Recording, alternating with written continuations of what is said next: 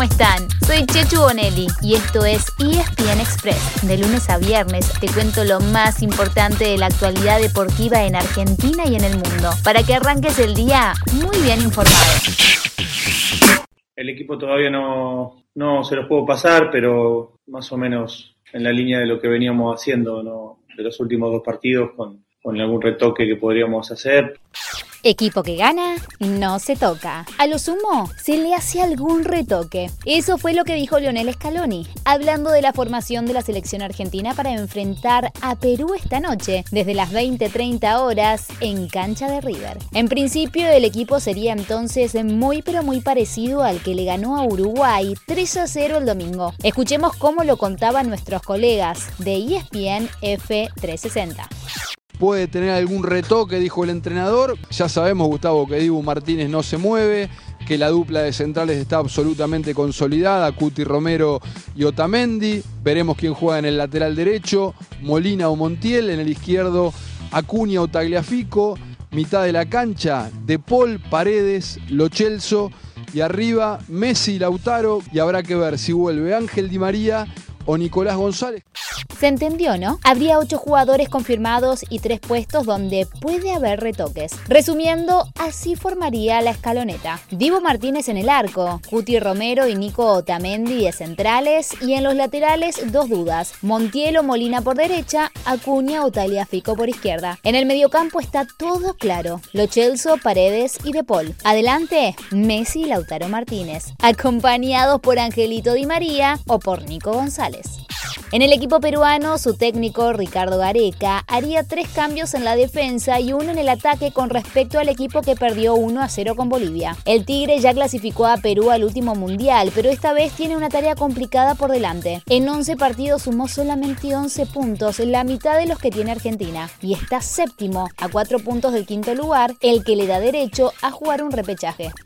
Antes y después del partido de la selección habrá otros cuatro cruces. Anoten para meter una sesión de fútbol XXL. A las 5 de la tarde, Bolivia enfrenta en La Paz a Paraguay, buscando otra victoria que lo meta en la pelea. A las 6, un duelo clave. Colombia recibe Ecuador, el quinto contra el tercero. A las 20.30, como dijimos, Argentina frente a Perú y media hora después, Chile será local ante Venezuela. Ya para las 21.30, Brasil frente a Uruguay, el líder contra una celeste que llega a cuarta pero sin convencer. Les dijimos que en Perú hubo muchos cambios en la defensa y uno de esos cambios afecta directamente a Boca porque se desgarró Luis Advíncula, con lo cual no estará el fin de semana cuando el Genei se enfrente a Huracán. También están desgarrados Edwin Cardona y Nicolás Orsini, mientras que Jorman Campuzano no puede jugar por acumulación de amarillas. A quien sí tendrá disponible Sebastián Bataglia es a Marcos Rojo, que ya cumplió la fecha de suspensión tras ser expulsado en el Superclásico.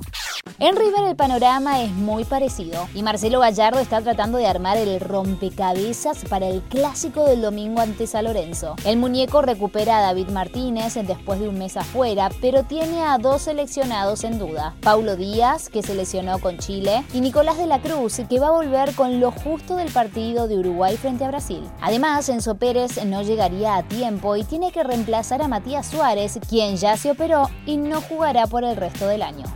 Una más del fútbol local. Ayer se definió al último semifinalista de la Copa Argentina, en San Nicolás de los Arroyos. ¡Oh yeah! Sí, en la ciudad donde nací, Argentinos Juniors cumplió con la lógica. Derrotó a San Telmo y ahora chocará con Boca. El otro finalista será del interior, Talleres de Córdoba o Godoy Cruz de Mendoza. Cerramos con dos noticias de argentinos en el extranjero. En España, el Kun Agüero hizo su primer gol con la camiseta del Barcelona en un amistoso de entrenamiento y podría ser convocado este domingo frente al Valencia. Y en Brasil, el San Pablo anunció que Hernán Crespo ya no es más su técnico. Estuvo solamente ocho meses en el cargo y consiguió el campeonato paulista después de nueve años. Pero en el Brasileirao, el equipo marcha apenas por encima de los puestos de descenso. ¿Será el reemplazante de Gallardo cuando el muñeco se vaya de River? ¿O llegará antes a San Lorenzo, donde Paulo Montero juega una final cada fin de semana? No lo duden, esta historia continuará. Ayer hablé con Campazo, ¿no? Hoy Campazo va a ser el capitán de la selección para mí. Evidentemente tiene un peso para vos Sí. específico la capitanía. Tiene que ser un nexo de todo. Yo creo que Campazo está preparado para hacerlo. Acaban de escuchar al nuevo entrenador de la selección de básquetbol, Néstor Che García. Estuvo anoche con mi compañero de programa, sí, con Elefantino, y tuvieron una charla imperdible. Si no la vieron, búsquenla en Star Plus. Les aseguro que es uno de los mejores contadores de historia del deporte argentino. Y ya que habló de Facu Campazo, les avisamos que esta noche, otra vez a las 21 horas, vuelven a jugar los Denver Nuggets frente a Oklahoma City Thunder, es decir, contra otro argentino, Gabriel Beck. Lo seguimos dejando para lo último por cábala. Diego Schwartzman sigue a paso firme en Indian Wells y se metió en cuartos de final. Le ganó ayer de manera contundente con un doble 6-3 al sexto favorito, al noruego Casper Ruud. Y hoy vuelve a jugar, otra vez a las 3 de la tarde y otra vez por Star Plus frente al británico Cameron Norrie. Vamos, Peque, como con la selección, que no se corte. Y así llegamos al final de nuestro episodio de hoy. Soy Chechu Bonelli y de lunes a viernes te traigo las noticias deportivas más relevantes para que arranques el día muy bien informado. Te espero en el próximo ESPN Express. Y no te olvides, dale clic al botón de seguir para recibir una notificación cada vez que haya un nuevo episodio disponible. No te vas a arrepentir.